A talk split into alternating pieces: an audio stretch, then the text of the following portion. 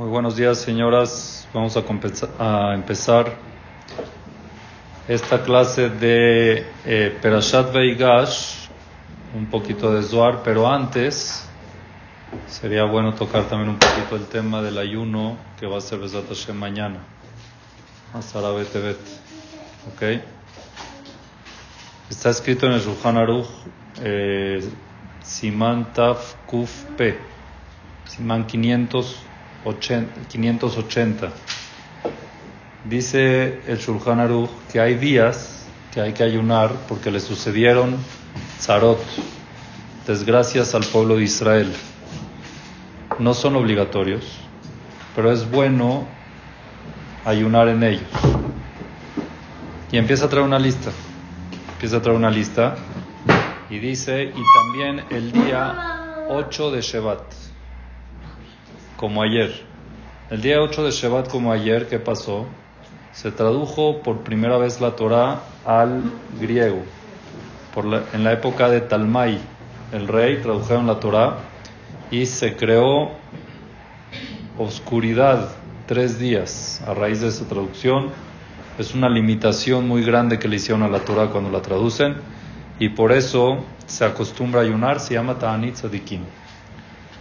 ¿El de ayer? El de ayer. O sea, hay gente que ayuna ayer y mañana. Sí, no está obligado. El que puede, ayuna también el 8. Y el 9, dice el Shulchan no se sabe qué pasó en ese día. 9 de Tebet, también se ayuna y lo no da Mashiirabo. No se sabe qué pasó. Como el día de hoy. ¿Cómo no se sabe qué pasó? Entonces los mefarshim, los comentaristas número uno dicen que en la selijot de los ashkenazim que dicen el día del ayuno, dice que falleció Ezra Sofer. Ezra Sofer era un jajam muy muy grande de la época del primer exilio, después de que se destruyó el primer Betamigdash. Él fue el que purificó al pueblo de Israel. Él fue el que los retornó también a la tierra de Israel para volver a construir el segundo Betamikdash. Y él era un jajam tan grande que está escrito en los jajam, en los Mefarshim, el Midrash trae, de que si no se hubiera entregado la Torah por medio de Moshe, se la hubieran dado a Ezra Sofer. Era un jajam muy grande y por eso, como falleció su día de fallecimiento, se acostumbra a ayunar. Pero no ayunamos cuando fallecieron otros jajamim inclusive jajamim grandes, por ejemplo Rabbi Akiva, que también está escrito que se hubiera entregado la Torah por él, por medio de él, cuando falleció tampoco se ayuna. Entonces, en verdad, en verdad, explican los Mefarshim, de que el día 9 de Tebet nació Imach Shemu. Y pusieron así por temas de censura, para no meternos en problemas con los Goim, sí y nació el 9 de Tebet y por eso se ayuna por la desgracia que provocó en el pueblo judío durante tantos años de persecución. Esa religión que estaba obligando a muchos Yehudim, las inquisiciones y todo eso, y por eso, porque nació en ese día, entonces se acostumbra a ayunar. El Ateshbio, el los Goim, lo que hacen es festejar el día del nacimiento, nosotros ayunamos el día del nacimiento, que es el día de hoy, el 9 de Tebet. Y mañana, el 10 de Tebet, el rey eh, se sitió la ciudad. ¿Cuál fue la causa del ayuno de cuál es la causa del ayuno de mañana? ¿Ah? sitiaron la ciudad. Hubo sitio por primera vez del pueblo de Israel eh, de Jerusalén sitiaron la ciudad y empezó la destrucción del Betamigdash. ¿Del segundo o del primero? Ah, eh, creo que el segundo, el segundo, el segundo, el segundo. Estoy casi seguro que es el segundo. Entonces ahí empezó la destrucción del Betamigdash. Ahora, este ayuno tiene una peculiaridad de que es uno de los más importantes después de Yom Kippur y Tisha B'Av. ¿Por qué? Porque este ayuno, inclusive si caería en Shabbat, se tendría que ayunar. A diferencia de otros ayunos de que se corren, inclusive viernes se corren. Otro ayuno viernes no se ayuna, Erev Shabbat no se ayuna, y en Shabbat menos. Pero este ayuno no cae, por el calendario nunca cae en Shabbat, pero si hubiera caído en Shabbat, también se hubiera ayunado. Entonces la pregunta es, ¿qué tan delicado es? Mismo Tisha B'Av. Tisha si cae en Shabbat se mueve.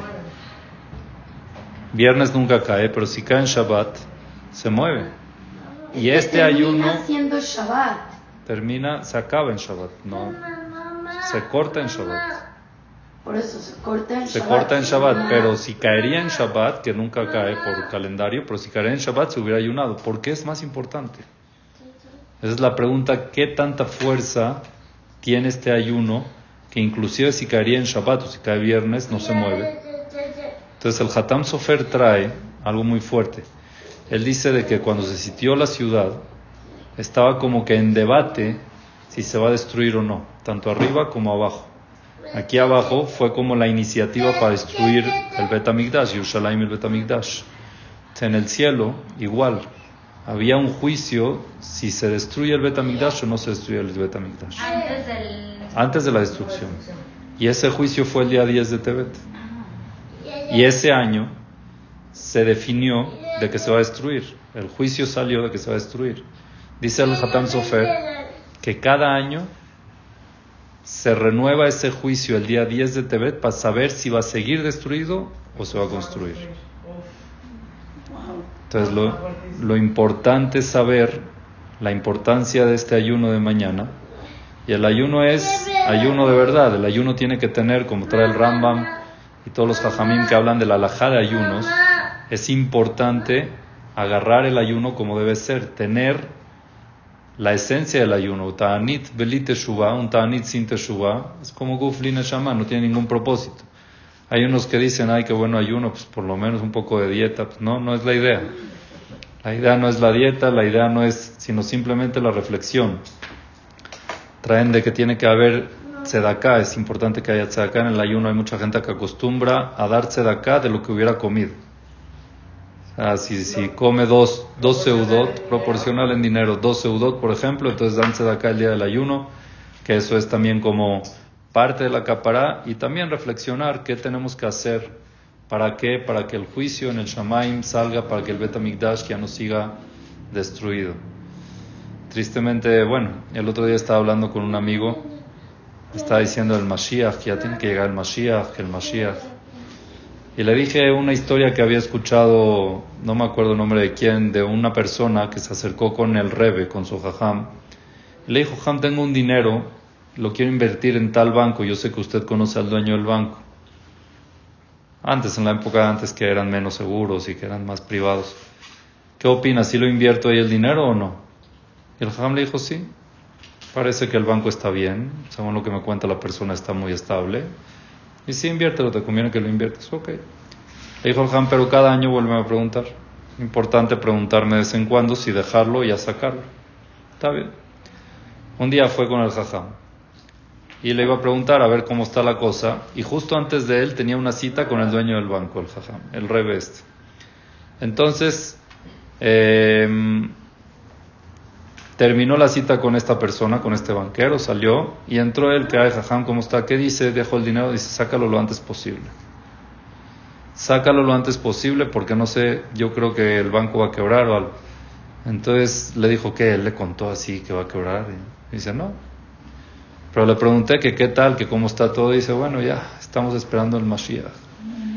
Dice, cuando dice eso, quiere decir que las cosas no están bien. No me dijo claramente, pero me dijo que está esperando el Mashiach cuando antes nunca me lo dijo. Ve y saca tu dinero. Tristemente, hoy en día nos acordamos del Mashiach porque nos olvidamos de él y Hashem nos tiene que hacer recordar. Nos recordamos que no tenemos Betamigdash porque nos olvidamos. Y Hashem nos tiene que hacer recordarlo, aleno mandándonos situaciones feas, situaciones difíciles, situaciones complicadas. Y ese es el momento que tú escuchas a la gente decir, ah, ya, que venga el Mashiach. ¿Por qué no cuando estamos bien, aparentemente, también tenemos que pedir y anhelar y querer el Mashiach? En la tefilá nosotros lo pedimos casi cinco o seis veces, no me acuerdo exacto, en la mitad. Recordamos y mencionamos el Mashiach, hay que estar muy pendientes de eso. Y mañana más, que es el día del juicio, si va a seguir destruido o no va a seguir destruido el, Mashi- el Bet Hamikdash. Pedirle a Kadosh Baruj de que ya traiga la Geulah, indiferente a la situación que sea. Siempre que Hashem reconstruya y que todos los ayunos se conviertan en alegría, como está escrito en el, en el Naví, de que todos los ayunos se van a hacer Yom Tov, se van a hacer fiesta, incluido el ayuno de mañana, Besat Hashem, que podamos ya festejar y celebrarlo con la construcción del Bet amén. Esto es con respecto a lo del ayuno de mañana. Vamos a ver un poquito de la Perashat de esta semana, Perashat Vaigash, lo que el tiempo nos dé. Es una Perashat muy emocionante porque es el reencuentro, en la revelación, mejor dicho, de Yosef a sus hermanos. Y es el momento también en que Jacob Avinu baja a Mitzrayim. Prácticamente comienza el Galut, comienza el exilio de Bene Israel. Estaban en Kenan, en la tierra de Israel, y bajaron a Mitzrayim, comienza el exilio del el pueblo de Israel.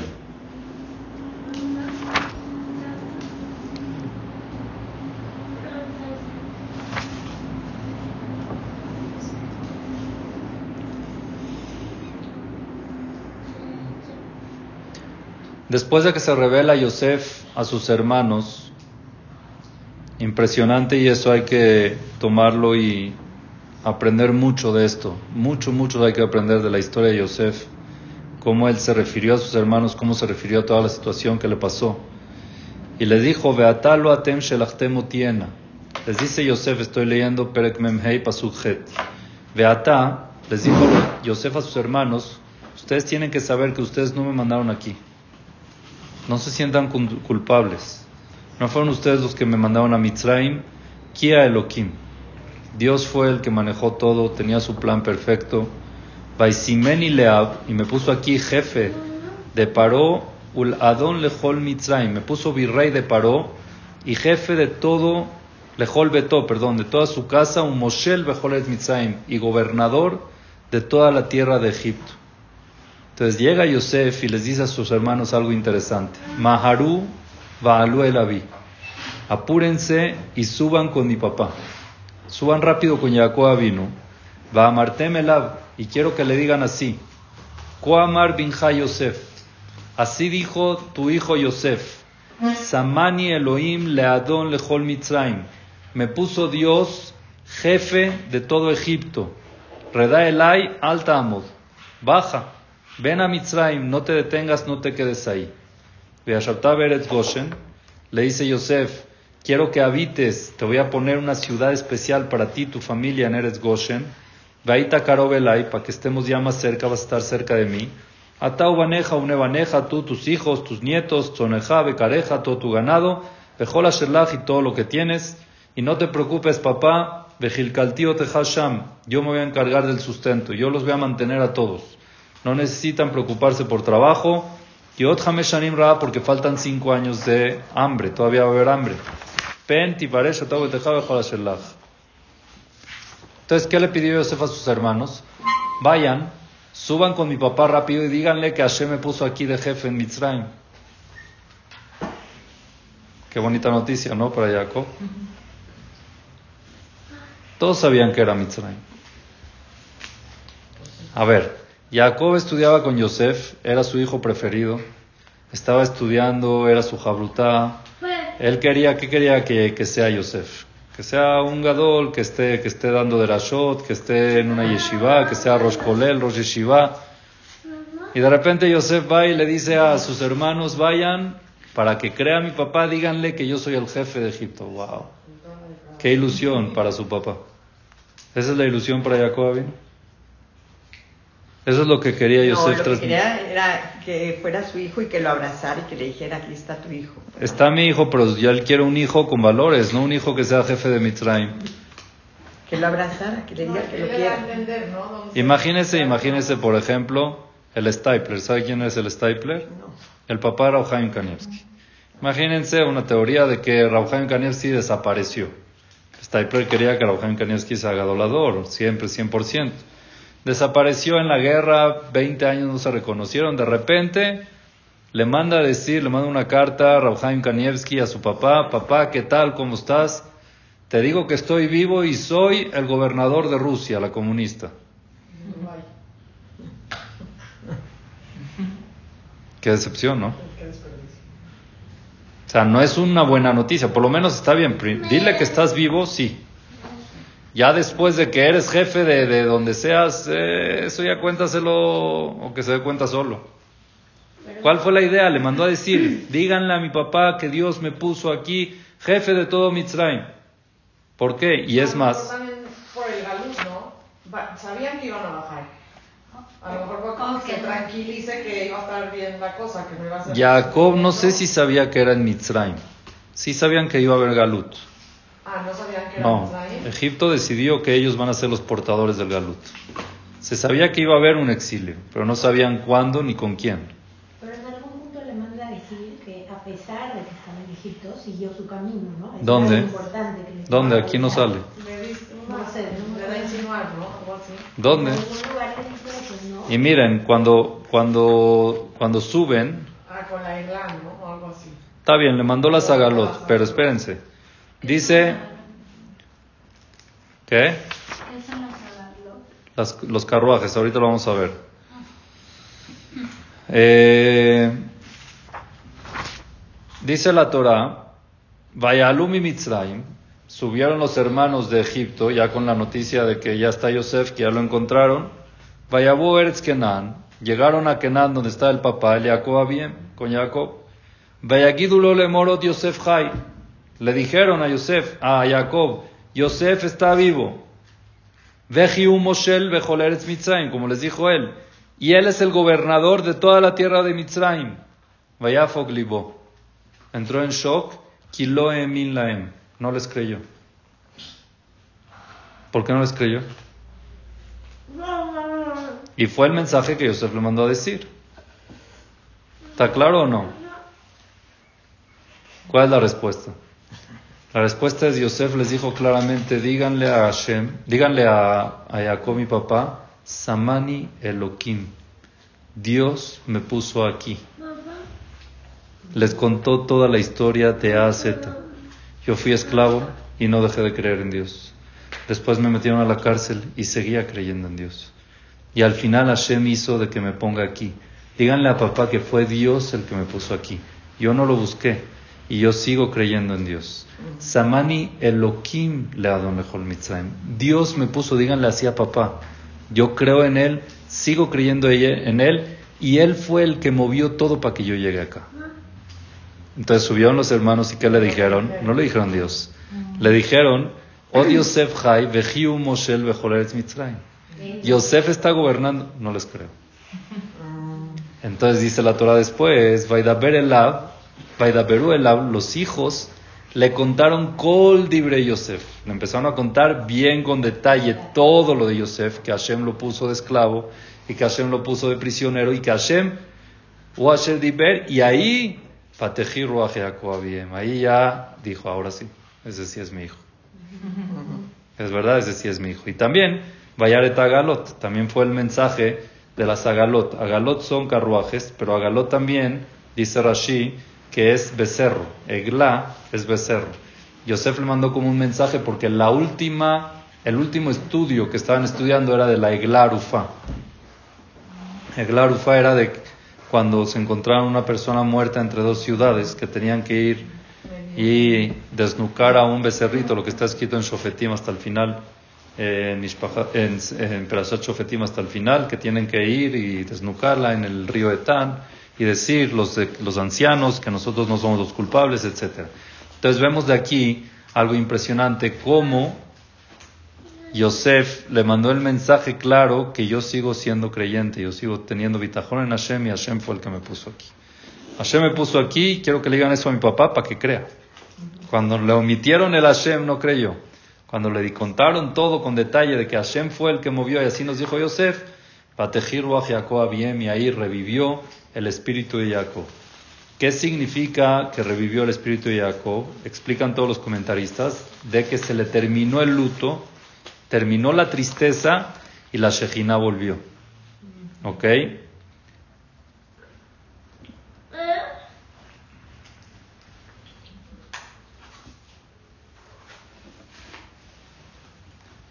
Batejiruach Jacob dice el Zohar.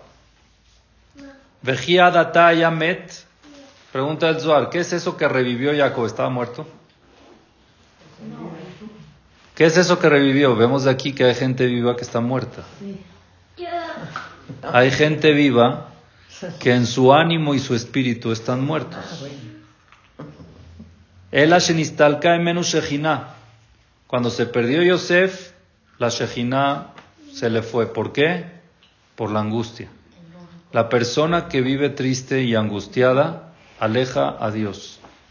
La angustia no va junto con la Shejina, es el polo opuesto de la Shejina. La Shejina vive nada más con gente alegre, con gente que está bien consigo mismo. Y es por eso de que, por ejemplo, cuando Yitzhak quería bendecir a su hijo Esav, ¿qué le dijo? Quiero que me hagas manjares para que esté alegre y te pueda bendecir. ¿Cuál era la idea? No que esté contento y lleno y satisfecho, simplemente de que pueda acercar más a la Shejina y que te pueda bendecir con la Shejina más cerca de mí. La alegría trae Shejina, la angustia la aleja, así lo dice el Zohar claramente. Le fiche atzvut sheaitabo, porque la tristeza, la, la angustia que él tenía, Garmalo, le provocó de que se aleje la Shejina, de que la Shejina se vaya. ¿Y esos cuánto tiempo estuvo Yosef eh, perdido? 12 años. No más. 22 años que estuvo perdido, Jacob no tuvo presencia de Dios, que era fuerte. Cuando antes todo el tiempo sí tenía la presencia de Dios, no la tuvo. Y ahorita que le avisaron de que Yosef está vivo y de que sigue siendo un judío creyente y que tiene bitajón, se alegró y enseguida le regresó la Shejina, como dice la Torah. Dice la Torah, Israel. Cuando se enteró eso, Jacob de inmediato empacó y fueron a ver Sheba. Vaizbach de Bajim y hizo korbanot le lo que al Dios de su padre Yitzhak, a Kadosh Baruch Vayomer Elohim le Israel. Se le presenta Dios a Jacob después de 22 años. Bemarota Laila, ok, en sueño. Y le dice Jacob, Jacob. Lo llama Dios a Jacob, Jacob, Jacob. Siempre en la Torah que se duplica el nombre es cariño. Vemos muchas veces que es Abraham, Abraham, Jacob, Jacob, ok, Moshe, Moshe, Shemuel, Shemuel. Cuando Hashem duplica es por cariño. Jacob, Jacob, Ayomerinen y Jacob le contestó. Aquí hay un Zohar muy interesante que dice así.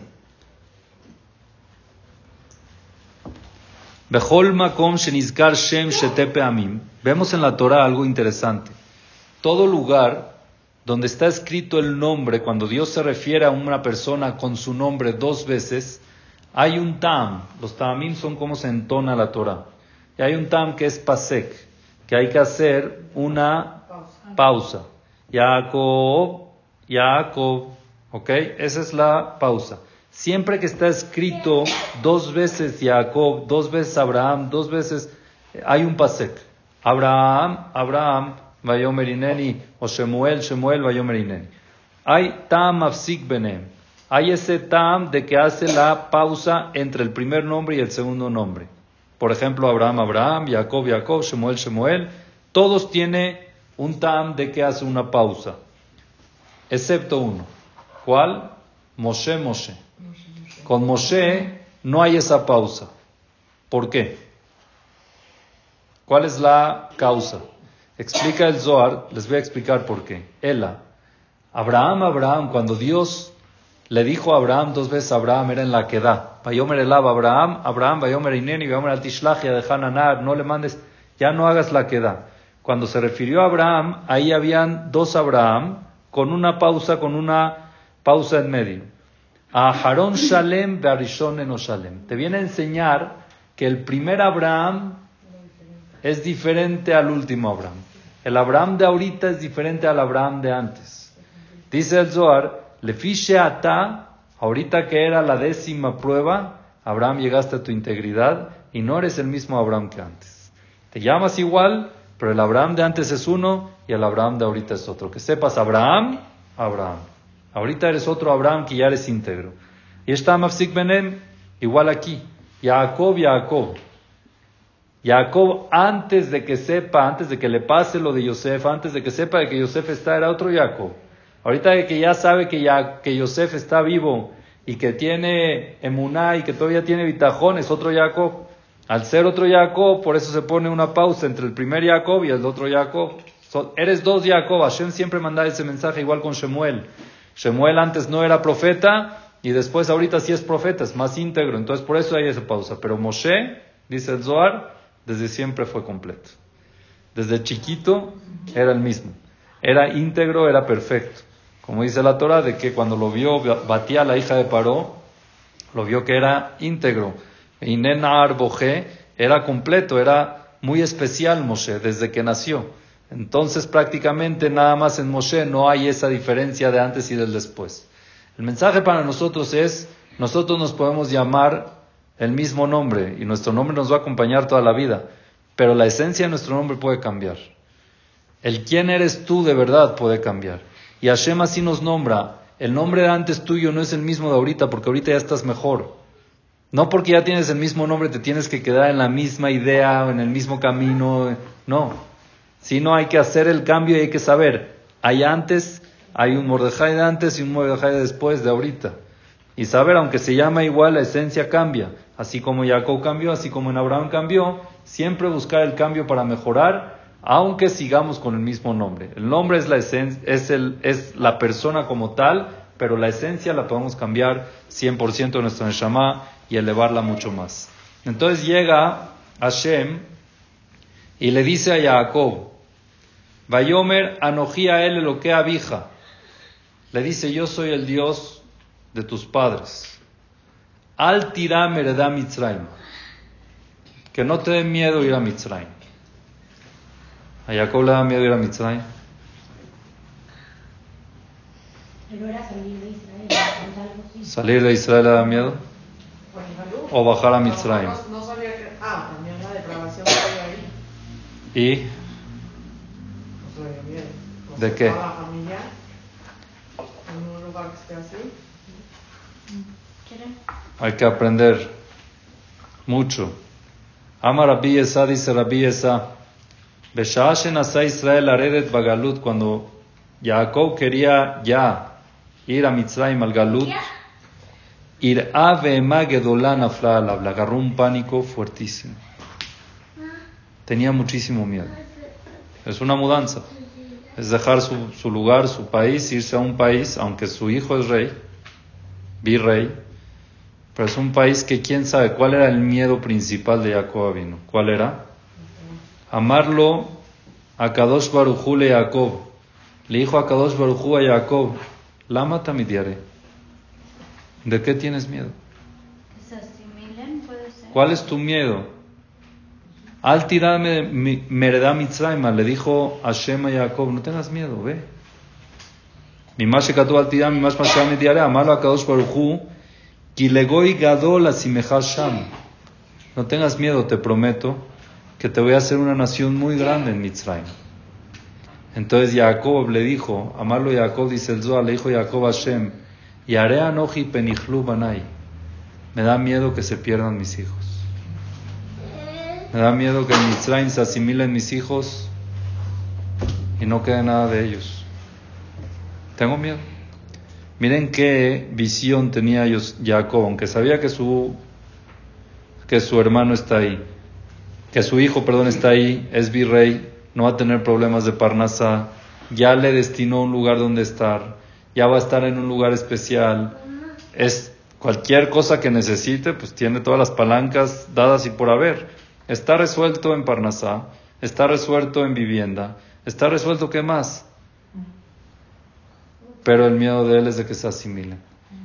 Ven cómo mucha gente esa prioridad la pone de última y agarra de primer prioridad otras cosas.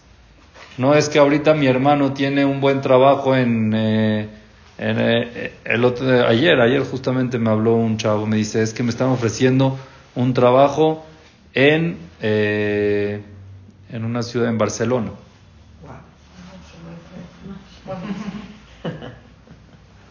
Y me va a ir muy bien y ya me dieron tal puesto. Y le dije, ¿y tu vida qué? ¿Qué quieres? Le dije, siéntate y piensa, ¿qué quieres de tu vida? ¿Qué quieres de futuro? ¿Quieres dinero o quieres vida? ¿Qué es lo que quieres? Entonces muchas veces no lo ponemos en contexto. Y aquí Jacob tenía todas las excusas para decir, sí me voy, pues está mi hijo de rey, puedo yo hacer todo lo que quiera, pero había una cosa que le- no lo dejaba tranquilo, eran sus hijos. ¿Qué voy a hacer con mis hijos? No se los podía llevar. ¿A dónde? Allá. allá. No quería, No querían ellos. no quería él llevárselos. Ah, no. Le daba miedo de que se malinfluencien con los mitzrim. Era gente muy, muy liberal. Al final nunca cambiaron sus... Eso es lo que los mantuvo. Claro, ellos hicieron gracias a Jacob Avinu, que los tuvo bien aislados y cuidados. Pero miren las condiciones también en que Jacob y Yosef sabía. Yosef le dijo, yo te voy a aislar, yo no te voy a, no te voy a mezclar aquí con todos. Cuando se empezaron a mezclar empezó el problema. Ahí empezaron a esclavizarlos. Mientras estaban en Goshen, que muy bien. todos fueron. Y no tenía Ah, Todos sus- para ya ver eso. Todos, todos, todos sus hijos se fueron. ¿Eh? No tenía ya también el Ruach HaKodesh para ver que en un futuro eso va a pasar Acuérdense que Ruach HaKodesh no revela todo. Nada más lo que se permite revelar por necesidad. No el que tiene Ruach HaKodesh ve todo. Ese es un error que tiene mucha gente, que piensa, no, él tiene Ruach HaKodesh ve todo. Mentira. No sabían bien. Jacob no sabía. Por eso tenía miedo. O sea, veía, veía todo el panorama que estaba muy claro de que ya Yosef era virrey, hay que bajar para allá porque hay hambre. O sea, era un hecho. Era un hecho que había hambre. Había que bajar ahí, pero le da miedo. Jacob está dispuesto a seguir sufriendo hambre, a que vivir en un país donde sus hijos se iban a perder. Y esa es la teoría verdadera de la Torah. Primero están tus hijos antes de tu negocio. Primero están tus hijos antes de... ¿De qué sirve mantener a quién? Tristemente me enteré hace poco de un... Bueno, no hace poco, hace tiempo, pero otra vez se refrescó porque me lo tocaron. De, una familia que lo conozco muy bien, con muy buenos principios. Y el hijo se fue, se perdió. Pero se perdió mal, se volvió... ¿Ok? Y no se podía creer. No se puede creer cómo ese niño llegó a hacer eso. Es muy buen niño. Me enteré de que él estaba saliendo con una chava y el papá no quería. Era muy buena niña. ¿Por qué no quería el papá que salga con ella?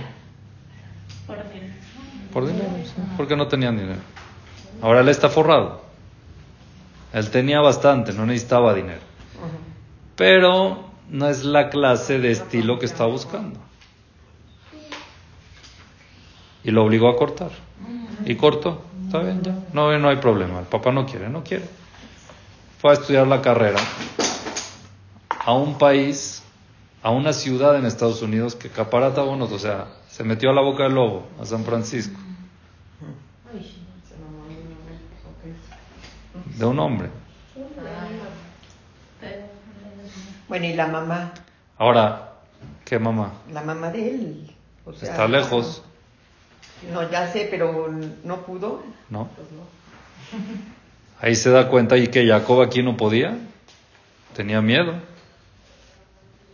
Jacob estaba y estaba Lea y estaban todos los hermanos que iban en excelente camino y con todo y que iba a estar Jacob le dio miedo. Y eso es estando Jacob. Mandar a un hijo a un lugar que está lejos de lo que es la familia, sin ningún tipo de vigilancia, de, de nada, a la boca del lobo, donde es el país más liberal en eso, que hay ciudades donde son 100% de eso, y después llorar porque se volvió así. No, es que yo quería que- asegurarle su futuro con la mejor carrera que la, que la universidad está ahí. Mira el futuro que lograste. Sí, dinero tiene. Y trabaja muy bien y le va muy bien en dinero. Pero su papá no duerme de noche. Qué paradójico que hoy en día pensar en Eretz Israel a veces es eso. Hay veces, sí. Donde hay más que ducha, hay más tuma. Pero, pero el que sabe canalizar de la manera correcta lo Igual, en todos los lugares hay todo, pero también hay lugares donde son mucho más, eh, los estás, es Mitzrayim, o sea, estás mandando a Mitzrayim. Y Jacob Avinu no quería. Jacob Avinu no hubiera bajado a Mitzrayim. No hubiera bajado aunque estuviera Yosef ahí, sino es que Hashem le prometió de que yo voy a poner a tu generación ahí que sea una nación muy grande. Así dice el Zohar. Le dio, le dio una paz de que dijo, por lo menos tengo la garantía de Hashem. ¿Cómo dijo? al tirame a Mitzraima. Entonces Jacob le dijo, me da miedo que mis hijos se pierdan, que ya no tengan nada, que se asimilen. Le dijo a Hashem, Anoji Eredimeja Mitzraima, yo voy a estar contigo, yo los cuido. Ya. Si Hashem nos hubiera prometido a nosotros que los cuida, Hashem le dijo, yo los voy a cuidar, yo voy a estar ahí, yo los voy a cuidar. Jacob no se quedó tranquilo. Le dijo, ok, tú vas a cuidar a mis hijos, pero, ¿qué pasa conmigo? Aní y Are le dijo Jacob, uy, muchas gracias, que Hashem la bendiga, que dulce lo viva. Gracias, está bien así, sí. No, ya me la restringieron un poquito. No, no me la restringieron, pero no, gracias. Tisquila mitzvoteca. No, ¿Cuántos años favor. tenía ya Jacob en esta prasha? Dice uno. No dice, pero te puedo sacar el cálculo y no me lo sé ahorita. No digo, o sea, porque también a lo mejor por eso estaba tan nervioso de dejar a sus hijos en No, Mitzrayim y a lo no. mejor él ya No, le faltaban, le faltaban años de vida. Creo que después de esto vivió 17 años, ¿no? 17. Cuando se encontró con Paró, que es la prasha que entra, él le dice, me ha- le preguntó cuántos años tienes. Y ahí le dijo, eh, Porque se veía muy grande. sí, pero ahí le dijo cuántos años tiene, ya no me acuerdo. No me acuerdo, no te quiero decir un dato que no es. Sí, pero, pero ¿qué. ¿qué pasa? Entonces, después de que Hashem le promete, yo voy a estar ahí contigo, voy a cuidar a tus hijos. Yo los voy a cuidar, tú no te preocupes, le dijo, espérate Hashem. Tengo miedo, yo me quiero enterrar con mis padres. Y si bajo a Mitzrayim y ahí me muero, no quiero quedarme ahí. Hashem le dijo, y aparte le dijo, y aparte, ¿sabes por qué quiero enterrarme con mis papás? Porque cuando venga el Mashiach quiero ver cómo regresan mis hijos. Así le dijo, Veloeret Geulat Banai, Betageburoche Taselaem, y no voy a ver cómo mis hijos van a venir a la Geulah y las, las impresionantes maravillas que les vas a hacer. Yo lo quiero ver. Y si no estoy en Israel, no estoy en Jerusalén, en Merat Machpelah, enterrado con mis padres, no lo voy a ver. O sea, Lea también se muere en Mitzrayim. ¿Eh? Lea también se No. muere en Mitzrayim. Antes de bajar. Se muere también. Yo creo que sí, la hace murió antes. Sí, porque también está enterrada- Buena pregunta, sí, pero no, no me acuerdo bien ahorita dónde. Que antes, entonces, antes de que baje. Puede ser antes. Y hay opiniones que todas las gemelas también se murieron antes de que bajen. Saben que nacieron todos con... Porque no las mencionan, mencionan nada más a los hombres. Y a Miriam, y a Yochebet y a Serach, Batasher. Son las únicas nietas que están mencionadas. Hijas, no. Hay, opiniones con respecto a eso. Pero entonces... Entonces Jacob le dice a Hashem, yo, aunque tú me bajes y me cuides, yo no quiero quedarme ahí. Entonces Hashem le prometió y le dijo, "Vanojí al Hagamalu, yo también te voy a sacar de él. Yo me voy a ocupar de que no te quedes ahí, no te preocupes. Al Jali Kaber Bekibrea Boteja, yo me voy a encargar de que tú no te, no te entierren ahí. Y gámalo, y también tú vas a ver cómo el pueblo judío va a subir a Jerusalén cuando venga el Mashiach. Tú lo vas a ver, vas a estar en, Israel, vas a estar enterrado allá y tú te vas a levantar para ver cómo regresan. Yo me encargo de eso, yo me ocupo. En ese momento, Jacob dijo, ok, voy. Miren qué fuerte, dice la viuda, dice el Zohar. Boure, Shenene Darim Nadar a Kadosh Jacob. Dos promesas le prometió Dios a Jacob. Uno, Galut. Uno, que él va a estar con él en el exilio, que va a bajar. Anorji, Ered y. Yo voy a estar contigo en el exilio. Yo voy a estar contigo allá en Mitzrayim. Y dos. De que lo va a enterrar en Eretz Israel y él va a estar presente cuando regresen el pueblo de Israel a, a Jerusalén cuando venga el Mashiach. זה שכתוב אנוכי ארד עמך מצרימה, רצה לומר אנוכי ארד עמך בגלות, ואנוכי על חג עמלו בשעת הגאולה. Es increíble cómo uno tiene que tener tan en mente esto. No perder el rumbo por el trabajo, por la sociedad. por- ¿Qué es lo que quieres de tus hijos? ¿Te preocupas por ellos? Jacob no se quedó tranquilo hasta que no tuvo una promesa de Dios. Hasta que no tuvo de verdad una promesa de Dios, entonces no se quedó tranquilo. No quería ir a Mitzrayim, pero tienes todo ahí, tienes todas las palancas. Tú le puedes pedir a Yosef que nadie se meta contigo y nadie se va a meter. No me quedo tranquilo. Si Yosef da la orden que nadie pueda hablar con los hermanos de Jacob, con los hijos de Jacob, nadie podía hablar. Era el rey, era el virrey, o sea, todos hacían caso. Pero Jacob no le interesaba, no confiaba en nadie. En el único que confió fue en Dios, en la promesa de Dios. ¿Y nosotros en quién confiamos? En Dios. En la Gira. No, yo no. Vale. ¿Usted cuando se iba no dejaba a sus hijos con la Gira? Sí, claro. Yo creo que siempre me los llevé. Sí, sí, con la cabo. Por eso tiene hijos especiales. Amén. Eso es algo que también toca la perashá al principio. Es algo que lo dice al principio. Cómo nosotros nos contradecimos a nosotros mismos muchos. Me estoy incluyendo, me estoy hablando a mí, ¿eh? no, no, es, no es para ustedes. Cómo nosotros mismos nos, nos contradecimos mucho. Cuando Yosef se rebeló con sus hermanos, Payomer Yosef el dice la Torah, le dijo Yosef a sus hermanos, Ani Yosef, yo soy Yosef, Aoda Bihai, mi papá está vivo. Sí, ya le dijeron siete veces. No paraban de decirle. Todas las veces desde que bajaron a Mitzrayim. Yosef le dijo, no, es que ustedes son, eh, eh, son ustedes unos espías.